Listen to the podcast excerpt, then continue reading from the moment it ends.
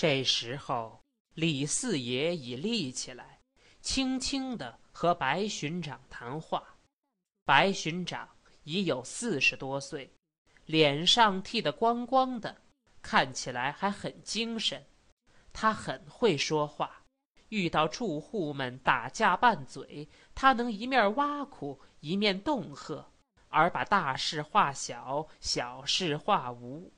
因此，小羊圈一带的人们都怕他的利口，而敬重他的好心。今天。白巡长可不十分精神，他深知道自己的责任是怎样的重大。没有巡警，就没有治安可言。虽然他只是小羊圈这一带的巡长，可是他总觉得整个的北平也多少是他的。他爱北平，更自傲能做北平城内的警官。可是。今天北平被日本人占据了，从此他就得给日本人维持治安了。论理说，北平既归了外国人，就根本没有什么治安可讲。但是，他还穿着那身制服，还是巡长，他不大明白自己是干什么呢？你看怎样呀，巡长？李四爷问。他们能不能乱杀人呢？我简直不敢说什么，四大爷。白巡长的语声很低。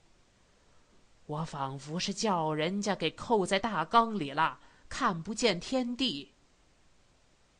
咱们的那么多的兵呢，都哪儿去了？都打仗来着，打不过人家呀。这年月。打仗不能专凭胆子大、身子棒了，人家的枪炮厉害，有飞机、坦克，咱们那么北平城是丢铁了。大队坦克车刚过去，你难道没听见？铁了，铁了，怎么办呢？李四爷把声音放得极低，告诉你，巡长，我恨日本鬼子。巡长向寺外打了一眼。谁不恨他们？得了，说点正经的。四大爷，你待会儿到齐家、钱家去告诉一声，叫他们把书什么的烧一烧。日本人恨念书的人。家里要是存着三民主义或是洋文书，就更了不得。我想这条胡同里也就是他们两家有书，你去一趟吧。我不好去。巡长看了看自己的制服。李四爷点头答应。白巡长无精打采的向葫芦腰里走去。四爷到钱家拍门。没人答应，他知道钱先生有点古怪脾气，又加上在这兵荒马乱的时候不便惹人注意，所以等了一会儿就上齐家来。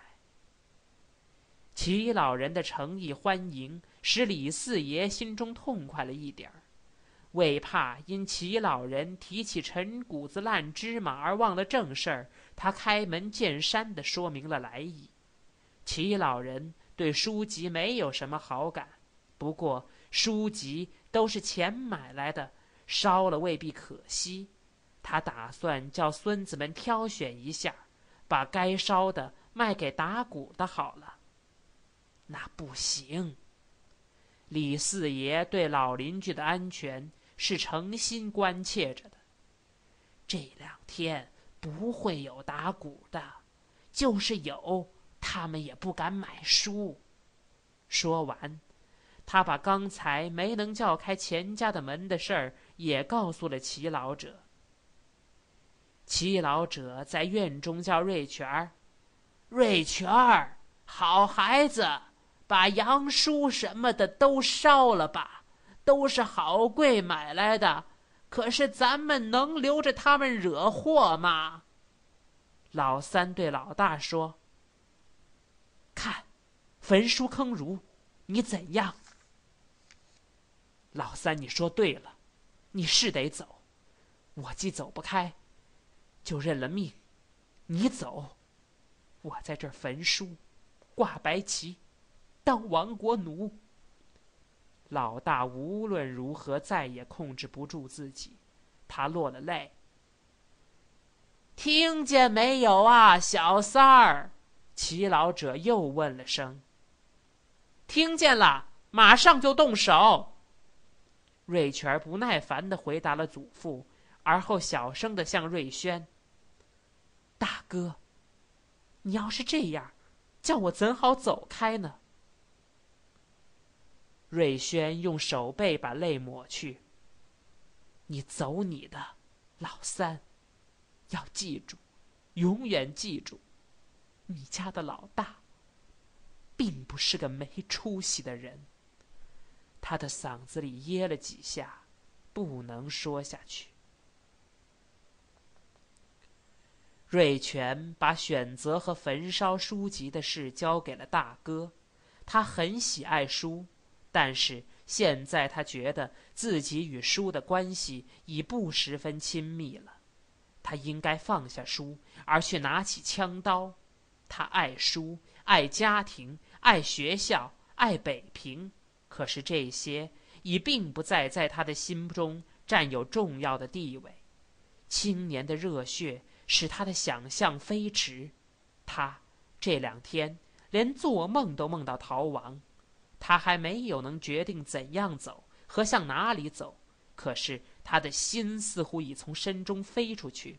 站在屋里或院中，他看见了高山大川、鲜明的军旗、凄壮的景色。与血红的天地，他要到那有鲜血与炮火的地方去跳跃、争斗，在那里，他应该把太阳旗一脚踢开，而把青天白日旗插上，迎着风飘荡。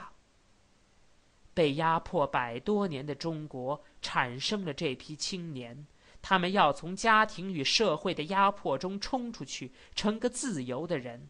他们也要打碎民族国家的靠料，成个能挺着胸在世界上站着的公民。他们没法有滋味的活下去，除非他们能创造出新的中国史。他们的心声就是反抗。瑞全便是其中的一个。他把中国几千年来视为最神圣的家庭，只当做一种生活的关系。到国家在呼救的时候，没有任何障碍能拦阻的他应声而至，像个羽毛已成的小鸟，他会毫无战恋的离巢飞去。